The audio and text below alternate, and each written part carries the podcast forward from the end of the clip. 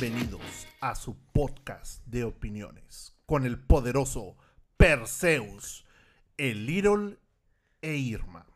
Continuamos con el tema que estábamos manejando en el episodio pasado. continuamos con nuestro invitado especial, eh, Luis Ceballos. Es un placer tenerte aquí de nuevo. Muchas gracias, Perseus.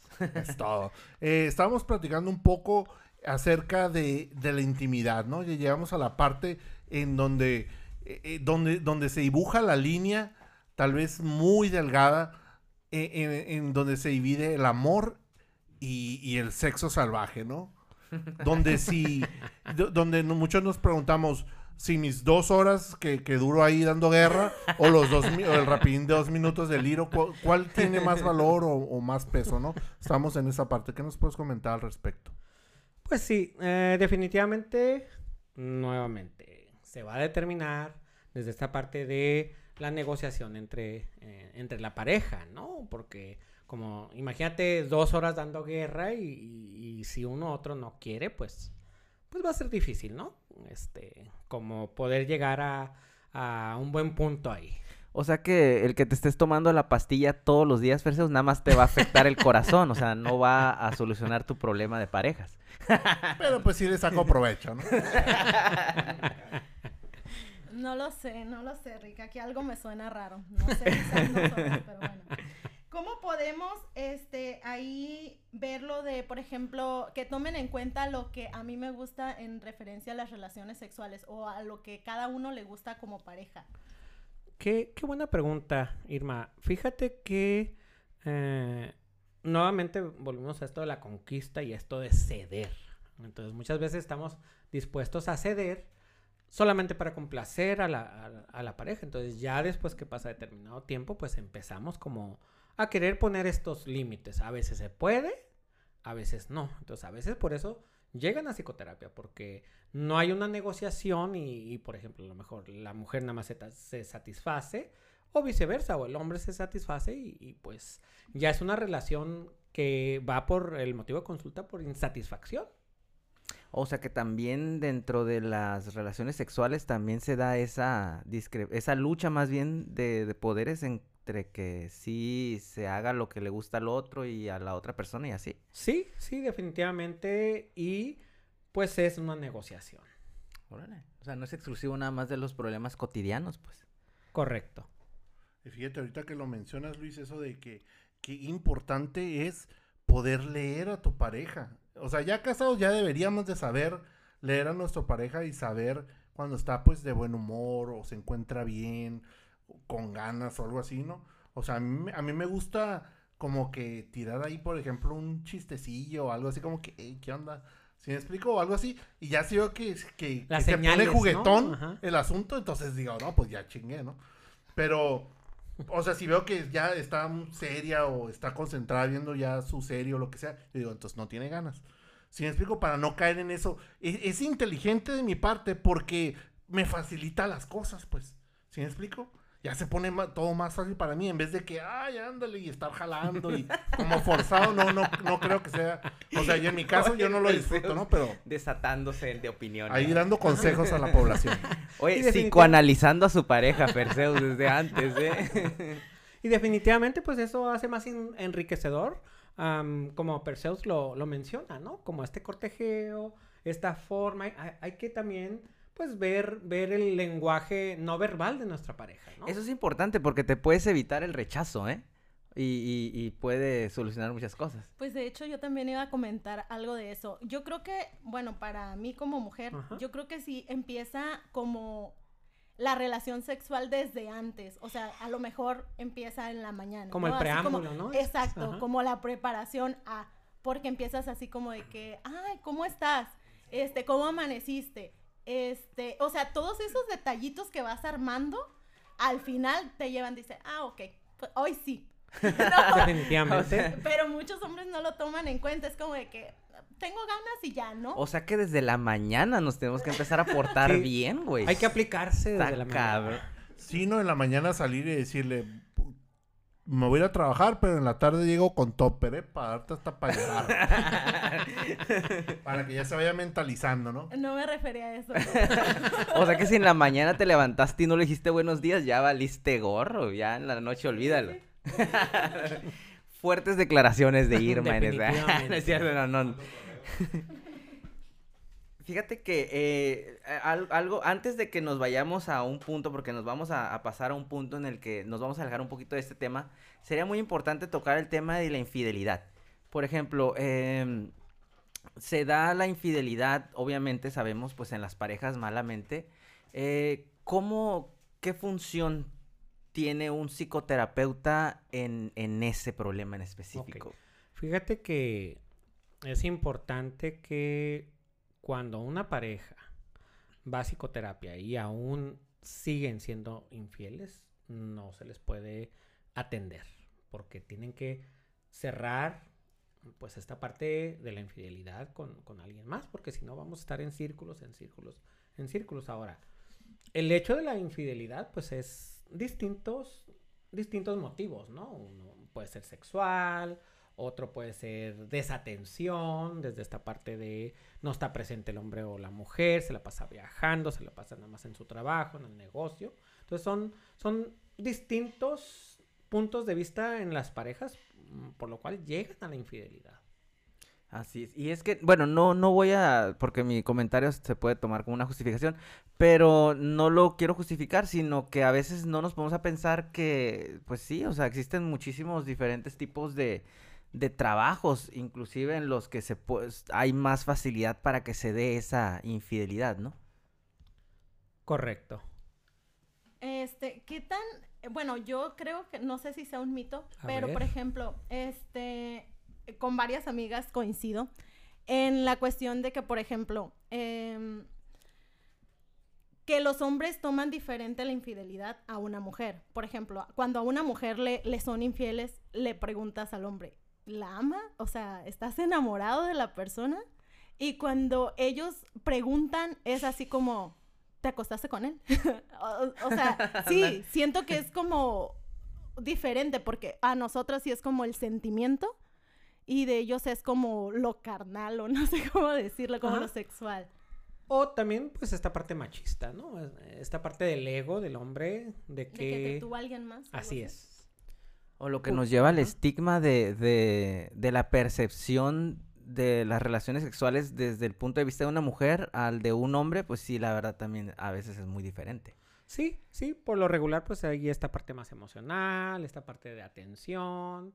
Y a lo mejor en el sexo masculino, pues es meramente, pues esta parte de sexo y esta parte de este permiso que hay desde, mm, no sé, o sea, ustedes, por ejemplo, en la secundaria, prepa, o sea, ya desde ese entonces ya está más permitido esta parte del sexo masculino.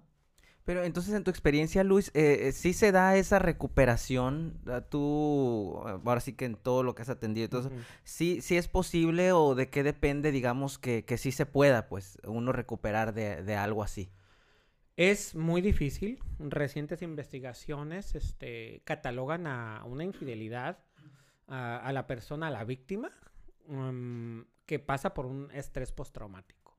Hay ciertos tintes, por ejemplo, un estrés postraumático, imagínense cuando un soldado va a la guerra, ve cosas este, que si nosotros viéramos ahorita, pues híjole, este, terminaremos en un psiquiátrico, imagínense este, manos cortadas, cabezas y todo ese tipo de cosas. Este, entonces vienen flashbacks después de que los soldados vienen de guerra, viene, ya llegan a casa, entonces por eso precisamente hay pesadillas, hay estos flashbacks acerca de las imágenes que, que se vieron.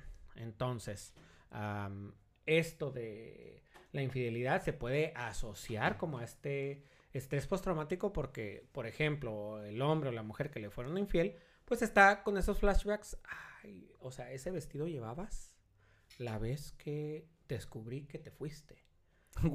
Este, o, o cuando me decías que ibas para allá, pues de seguro ibas con alguien más. Entonces, todo ese, o sea, se le llama rumiar, estar piense, piense y piense en ese momento. Entonces, precisamente es como un estrés postraumático. Fíjate, acabo de ver apenas, no sé si ustedes ah, conocen de Black Mirror, la, la, la serie. Sí, hay sí, un sí. Ah, episodio, hay un episodio, ajá. es, esa serie está muy buena. Hay un episodio donde, donde ya, pues es que Black Mirror te muestra como que un futuro. Sí. Entonces, ahí ya tienen un chip.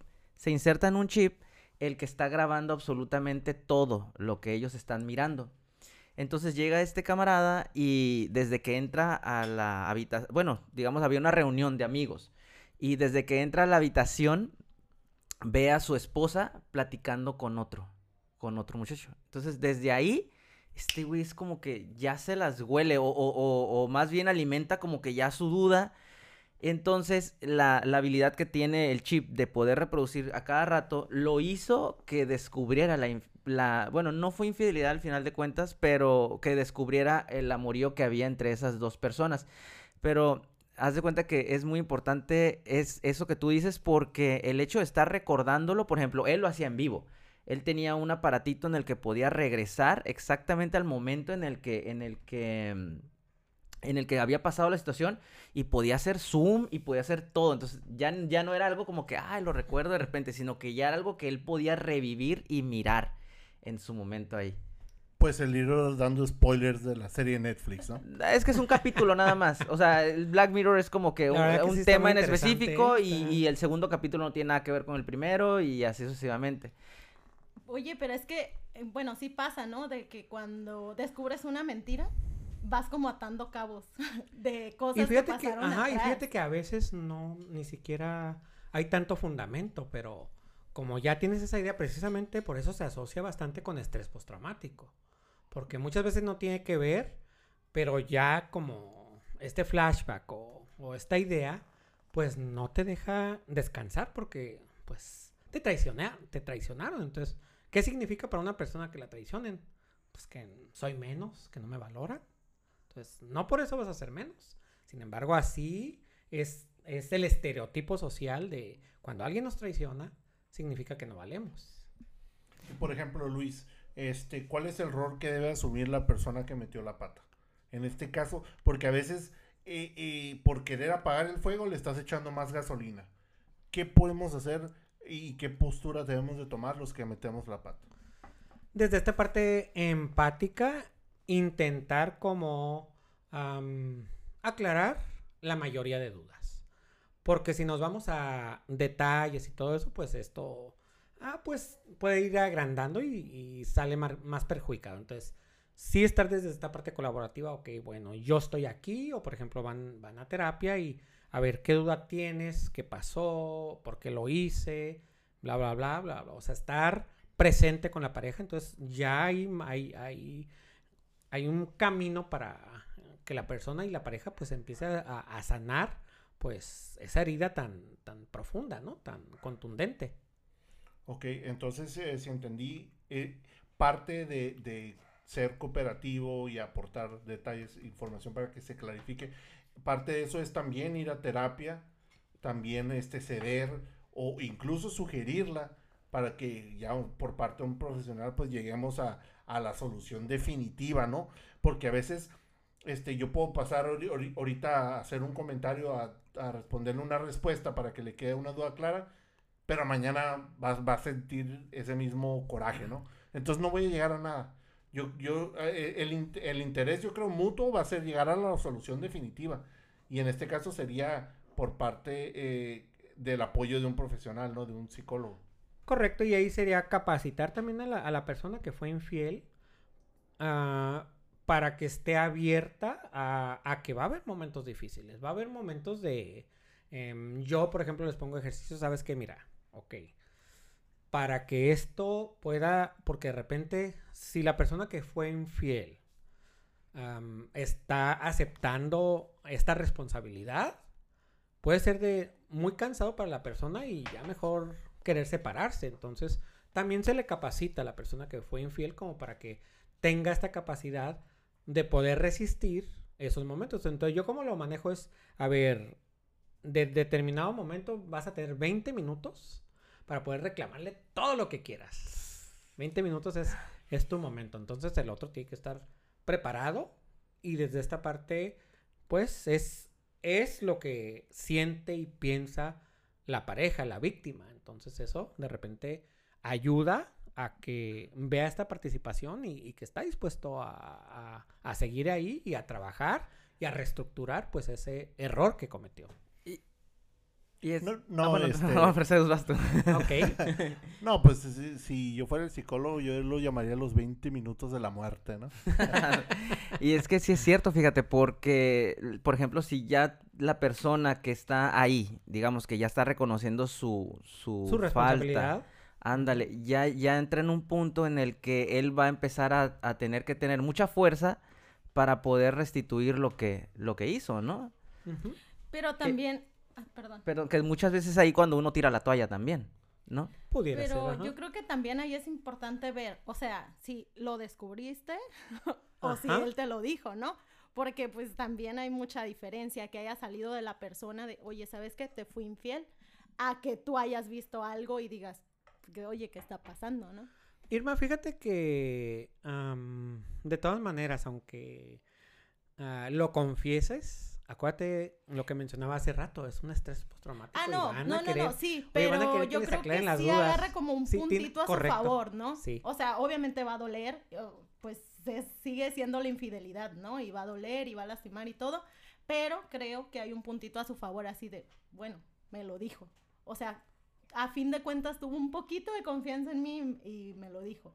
¿no? Sí, sí, eso, eso también va, va, va a ser determinante, ¿no? Bueno, mi duda, Irma, es quién en su sano juicio, juicio confiesa que, que la que metió la pata, ¿no? O sea, ¿en, qué parte de la historia de la humanidad se Las personas que van a terapia lo confesarían. Wow, por, eso es muy importante la terapia. ¿eh? Es, común porque también, este, a mí me ha tocado pacientes que dicen, es que Luis ya estaba harto, ya, ya, ya no podía con, con tanto, entonces no, es que sí hay Ferseus, ¿eh? Porque tú puedes pensar que a lo mejor hay personas que nunca lo dirían, pero hay personas que sí lo hacen y, y, les remueve la conciencia, ¿eh? Sí, definitivamente. Sí, por eso te digo, Byron, que ir a, la comida china de la calle primero, pues, sí es poner los perros. Bueno, entonces, eh, sí hay, sí hay una solución, qué bueno que nos lo aclaras sí hay esa, esa recuperación, siempre y cuando me imagino que sea pues de parte de los dos. Y al parecer hay una víctima y hay una persona que va a tener que pasar por un via crucis, pero pues ni modo, o sea, igual se le prepara, ¿no? Que bueno que comentas eso porque es muy importante, o sea, igual las personas que están dispuestos a, a, recuperar esa relación, que vayan y, que sepan que sí necesitan un, un, un psicoterapeuta para que pues estén preparados para esa situación. Entonces, yo creo que ya podemos pasar a otra cosa, porque este tema pues nos ocuparía prácticamente todo un episodio. Pero vamos a pasar a lo que yo considero que ya son como que puntos que tenemos que mirar ya en la otra persona para al momento de elegir, yo imagino, una relación. Y que me imagino que también ayuda en, en la terapia, que es, por ejemplo, tener o escoger una pareja que te apoye. O sea, ¿qué tan importante es eso? Precisamente por eso también es muy recomendable el noviazgo el noviazgo ya tienes una idea, tienes una idea acerca de la otra persona. Ah, como les decía hace rato, pues no es determinante porque ya después sale como esta otra personalidad que no cede, que pone límites y que pues ya pasa esta, esta fase del cortejeo de los primeros dos años. Entonces, pero sí te da una idea de cuál es la personalidad y cómo puedes negociar. O sea, hay un poquito más de garantía. Sí se conoce desde el noviazgo. Hay, hay ciertos focos rojos. Este, y pues ahí también podemos hablar de violencia, ¿no? Este, que de repente tu pareja te someta, te agarre las manos o que eh, no te deje salir. O sea, hay ciertas señales que indican que pues esa relación en un futuro em, pudiera ser este poco funcional o como se dice popularmente tóxica, ¿no? Entonces, eh, más, más o menos es de que a, los dos años ya muestras tu verdadero yo. Eh, eh, me vino a la mente la frase de que, es que ya cambiaste. Y en realidad no cambiaste, sino simplemente ya te estás mostrando como eres. Y caes un poquito también en, lo de que, imagínate, estar dos años reprimiendo tus ganas de, ir al estadio de los cholos a ver los partidos, ¿no? Por ir a, al cine a ver la las- la serie de Crepúsculo, ¿no? Dos años reprimiéndote para ir a gritar el gol de los cholos, ¿no? Cosa que nunca pasa, ¿verdad? este, o sea, estás reprimiendo. Ya llega el punto en el de que a lo mejor eh, por frustración te puedes llegar a mostrar hasta agresivo, así como tú comentas, ¿no? O, o desesperado porque no, no has tenido la oportunidad de, de hacer las cosas que a ti te gustan, ya sea solo o con pareja, o porque no puedes encargar a los niños con nadie, o porque tienes que estar, o los niños tienen mamitis y tienen que ir, o porque si salen con los niños hacen berrinche. O sea, las- la lista se, se hace grande y las cosas se acumulan, ¿no? También podría ser por, por, no porque seas una persona agresiva, sino porque tal vez seas una persona frustrada, no quiero pensar, ¿no? Sí, definitivamente el, el no poner límites desde un principio también es, es importante. Relájate, Ferre. Yo, yo creo que aquí... A ver. No, Irma, es sentido común. O sea, yo, yo creo que aquí e- es, muy, es muy importante puntualizar algo. O sea, uno de los mayores retos cuando estás conociendo a alguien es poder saber si lo está haciendo naturalmente, o sea, si se está mostrando naturalmente contigo o si simplemente está en la en la etapa, ándale, de la conquista. Porque para la persona que está siendo conquistada, a veces sí está difícil poder, o sea, como que visual- Detectar. ándale, detectar eso, ¿no? Para que no se convierta en un problema a los dos años. Sí. Sí, o sea, mira, no es determinante esto de los dos años, o sea, no, no podemos como encajonar desde esta parte y claro que sí hay honestidad, pero de repente salen cosas en las cuales ya ponemos más límites. Ah, ok. Entonces una de ellas sería el apoyo, ¿no? Tener la- el apoyo de esa persona. Correcto. Sería uno el- de los el- puntos el- el trabajo en equipo. La colaboración. Así es. Entonces, eso vamos a pasar al siguiente punto que tiene que tener la persona. Yo tengo una pregunta. A ver. Por ejemplo, ¿qué tan im- importante es al momento de comunicarte con tu pareja? O sea, al momento en el que yo hablo o, o- o ella me está hablando, por ejemplo, no sé, ¿no? A lo mejor yo quiero hablar de fútbol, ¿no? O sea, que yo sé que es un tema que tal vez no le interese o ella me quiere hablar de, de lo que le pasó a la comadre cuando fue a ponerse uñas. O sea, ¿qué tan importante es el aspecto de la comunicación cuando ella habla y cuando yo hablo o cómo se maneja en ese aspecto? Mm, a lo que tú te refieres es como que llegue esta empatía en cuanto porque em, hace rato les mencionaba las exigencias. Debes de poder este eh, ver juegos de fútbol conmigo o entender esta parte. O sea, ahí se le da psicoeducación al paciente que su pareja no está obligado. O sea, a lo mejor te puede dar un punto de vista, pero no necesariamente cuando nos casamos, cuando tenemos una pareja, significa que también estén obligados a que les guste el fútbol o que les interese las uñas de la comadre, ¿no? Entonces ahí, ahí viene un mm, algo muy importante que es esta exigencia. ¿Debes de o a, a diferencia de que me gustaría? O a lo mejor la mujer, ¿sabes qué? Me gustaría como que compartirte lo que, lo que me pasó en el día. Entonces, a lo mejor no tu opinión, pero que la escuches llegar a, esta reciprocidad. Ándale, eso era lo que yo te iba a decir. Porque escuchar sí es muy importante, ¿eh? A veces hay personas a las que no se les da escuchar, porque traen tanto en la cabeza que de repente está, está escuchando y ya está pensando en otra cosa, ¿no? Pero la verdad, el escuchar sí es muy importante, porque la otra persona se siente valorada, se siente apreciada, es como puntos también para la pareja. Pero que también la otra persona lo haga eventualmente contigo. Ojo, pero es escuchar bien, porque, o sea, es que, es que no, a veces, o sea, dicen que te están escuchando, pero están en el teléfono. O, o están viendo la tele, viendo el partido precisamente, pero en realidad no te están poniendo atención. Y, y no digo que, no digo que con esto dejen de hacer a lo mejor de ver el partido, sino que puedes decirle a la pareja, oye, permíteme un momento y ahorita platicamos, ¿no? Fíjate, pe- ah, no, sí, ¿algo más? Ah, bueno, ah, para alimentar un poquito lo que ella está diciendo. eh, esa es una pregunta muy válida, fíjate. O bueno, ella más que nada describió una situación, pero yo te lo voy a poner en forma de pregunta.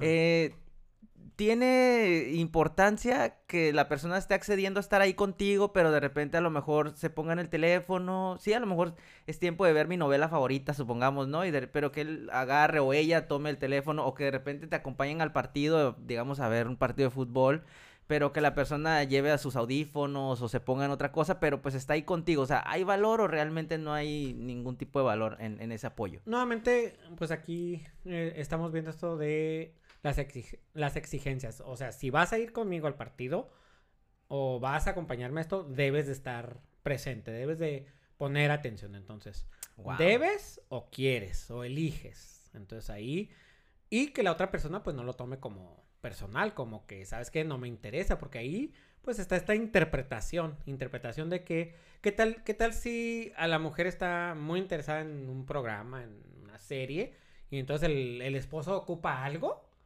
entonces él puede interpretar, le, val- le valgo, le valgo, que no, o sea, es algo que ya ocupo ahorita, entonces, pues sí, pero a lo mejor la mujer está en, en plena serie, en ese preciso momento, y no significa que no le interese su, su pareja, sino que en ese momento, pues, está más entretenida. A ver, yo tengo una duda. ¿Me pasa a mí o, o- o le pasa a todo el mundo? De que no estás haciendo nada de todo el día y nadie te dice nada. Va a empezar el partido y vamos por el mandado. Tengo una pregunta, se descompuso. Justo cuando va a empezar el partido de la selección, o sea. No manches, digo, o sea, aguántame tantito 90 minutos y ya soy todo tu- ya- tuyo, ¿no? O sea, ¿pasa o, o solamente a mí, no? No, pues sí, o sea, y ahí viene esta parte de los límites y de que no, ninguno de los dos lo tome personal, ¿no? Porque sí puede ser circunstancial de que precisamente cuando está empezando tu partido, pues que te pidan algo, ¿no? Entonces, lo mismo puede suceder con la mujer, ¿no? Que en el momento que tú ocupes algo, que ya te está yendo a tu trabajar o algo, ¿sabes que ocupo esto? Y, y tu mujer anda ocupada en otra cosa, pues es circunstancial, de, o sea, no tomarlo personal. Pero es que esa coincidencia sí cala, ¿verdad? Cada, cada sábado a las 6 de la tarde que juegan. Así ¿Cómo es. se quejan? No, le cayó la pedrada. Bien descalabrado. Esto, esto ya va a ser este, las quejas en opiniones, ¿no? Un, una- un segmento de quejas acá. Muy bien, entonces vamos a pasar al último punto de nuestra plática ya para dejar ir a descansar, Luis. Ok. Pues creo que entra más o menos a lo mismo, que respeten como las cosas que son importantes para mí, que creo que ya lo habíamos estado como, como hablando. Y también me gustaría ahí mismo incluir cuáles serían los focos rojos para determinar que necesitamos ir a terapia como pareja. Cuando ya mm, difícilmente nos podemos poner de acuerdo, em, o sea, no llegamos a nada, discusiones, gritos. Cuando ya te este, estás deschongando también podría. Cuando ya te estás des- deschongando, no, bueno, eso ya, ya es violencia, ¿no? Este, Ahí debes ir Ah. a la policía. yo creo.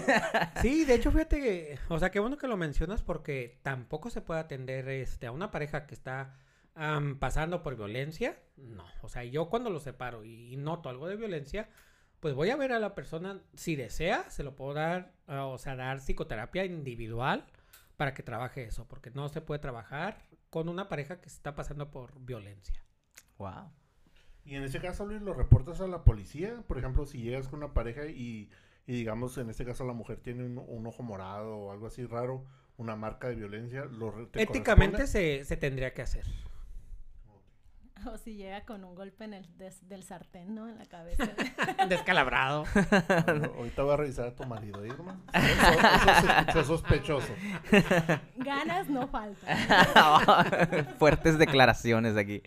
Pero fíjate, es muy importante lo que está diciendo Luis porque prácticamente lo que él hace cuando ya tiene a la pareja de frente es como que pavimentar todos esos baches, ¿no? En su... Porque, bueno, si vamos a recapitular algo desde que empezamos a platicar desde el primer episodio, estamos hablando de que, de que identificas los problemas. Primero dijiste que si la infidelidad estaba continuando, era como que primero solucionar eso y luego, eso es un bache, ¿no? En el camino que van a seguir. Correcto. Y si están presentando eh, síntomas de violencia, es algo que también tienes que eh, Sí, combatir no la individualmente y es. entonces ya eh, ponernos, ¿no? Porque muchas veces alguna persona, muchas personas yo pienso, al igual que yo, han de pensar así como que, no, pues mi problema nada más es tal y ya vamos por ese, pero no, o sea, en la terapia ya sale todo.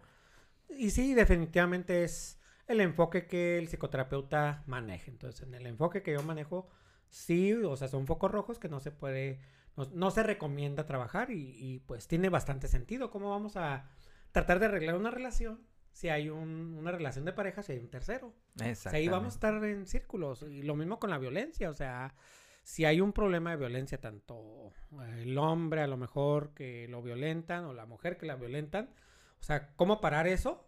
Pues primero hay que, hay que trabajar esta parte individual. Sí, Luis, eh, ahora yo quisiera, hacerte un- yo quisiera hacerte una pregunta, pero más o menos volteada. En el caso en el de que tú, este, como, o sea, estás en un- tienes tu pareja y, tú estás dando de más. ¿Está bien hacer eso? O sea, tú dar, entregarte todo para que funcione y con la esperanza de que tu pareja responda y, pasan los días, pasan los meses y, y- y no notas mejoría de por parte de tu pareja, pero tú en vez de darte por vencido sigues dando más. ¿Estás haciendo bien o, en realidad esa no es una manera de actuar correcta? Nuevamente, lo dejo al criterio del paciente. Mira, cuando estás dando de más, llega un punto en que ya no está siendo funcional. ¿Por qué? Porque, pues, la pareja también se, eh, está saciada. Si tú estás dando y dando y dando, hasta puede llegar el momento en que la pareja se aburre. Porque dice, ay, todo lo que quiero me lo da. O sea, todo, todo, todo, todo, todo. Este, también me toca casos en los que de repente la mujer dice, ¿sabes qué? Pues es que no tienen, siempre me dice que a dónde quiero, que a donde yo quiera. Pues Ah, también, caray. eh, o sea, donde yo quiera vamos, este, etcétera, etcétera. Entonces, también está esta parte de poner límites. También la otra persona se puede saciar de tanto que recibe, recibe, recibe, pues dice, no, o sea, ya cuando no empiezas a funcionar, pues es, ahí es cuando es recomendable trabajar en psicoterapia y, y empezar a valorarte, porque si das y das y das y no es recíproco, pues puedes llegar a cansarte, a enfadarte. Fíjate, eso, es- Para, para los del CONALEP, ni muy, muy, ni tan, tan. Fíjate, es- eso sí es cierto, es, sí es muy importante porque a veces eh, cuando uno se pierde en una relación, muchas veces dejas a un lado tus gustos en los que a lo mejor tu pareja se podría entretener también, o aunque no, de todas maneras, seguir manteniendo esos gustos es muy importante porque de alguna manera por algo te eligieron, ¿no? Y ya cuando llega el momento en el que tú ya te pierdes en esa persona, la persona sí puede caer en el aburrimiento y decir, ay, pues ya es que ya todo. Y es que no, no es tan sano tampoco uno tener todo lo que quiera hacer todo el tiempo. Yo pienso que también debe ser aburrido, ¿no? Pero ahí es cuando te, o sea, como que le das la importancia a tu persona, ¿no? Así como de que, ah, pues es que a mí me gusta hacer esto y yo respeto que no le guste a mi pareja, pero pues yo puedo hacerlo sola porque es algo que me gusta y que me define como persona, ¿no? Sí, y pues ya no funcionas igual. Cuando estás dando, dando, dando, dando, llega un momento en que puedes llegar a frustrarte. Por eso, em, esto que tú decías, este Perseus, es qué tanto la persona ya quiere cambiar y lo ve como un problema. Porque si no lo ve como un problema, o sea, ¿yo cómo voy a intervenir ahí? Así la es. persona tiene que estar también a lo mejor ya enfadada, ya saciada de ese tipo de tanto dar y levantar la mano, de que ya no está siendo funcional. Exactamente. Bueno, Luis, pues la verdad fue un gusto tenerte aquí con nosotros en De Opiniones, la verdad. Eh, me gusta mucho tu manera de, de- de tomar las cosas y yo le voy a recomendar a cualquier persona que nos esté escuchando, aquí vamos a dejar tus datos y va, va a haber una manera ahí de que se puedan poner en contacto contigo también y que entiendan que sí es muy importante, la verdad, todo esto. Muy bien, Luis. Y ahora sí nos puedes compartir dónde te pueden localizar, este, para que la gente, igual que nos está escuchando, pues puedan acudir ahí a, a terapia. Claro que sí, mira, yo estoy con un grupo de psicólogos que se llama CogniRed. Perdón. CogniRed y el número de ahí es 664-103-1531. Y a mí me pueden encontrar en Facebook como SIC, P-S-I-C, Luis Ceballos. Y pues CogniRed. CogniRed también en Facebook me, me encuentran en, en lo que es eh, Facebook y, e Instagram. Perfecto. De igual manera, eh, pueden dejar ahí sus comentarios eh, si, si tienen alguna duda o, o si quieren saber eh, si, si eh, el psicólogo Luis eh, se encarga de atender a una situación en específico y no se pueden comunicar, ah, dejan su comentario y nosotros le, le hacemos llegar la información. Eh, Luis, pues gracias eh, por acompañarnos eh, en este par de episodios. Eh, fue un placer tenerte aquí y fue muy nutritiva la información que compartiste con nosotros. Creo que abriste un poquito más nuestra, nuestra mente, nuestra visión y, y, y nos haces ver qué importante es mantener una mentalidad sana, ¿no? Muchísimas gracias a ustedes por invitarme y pues esperemos que no sea la última vez. Bueno, con esto nos despedimos entonces. Hasta luego. Hasta luego. Hasta luego. Hasta luego.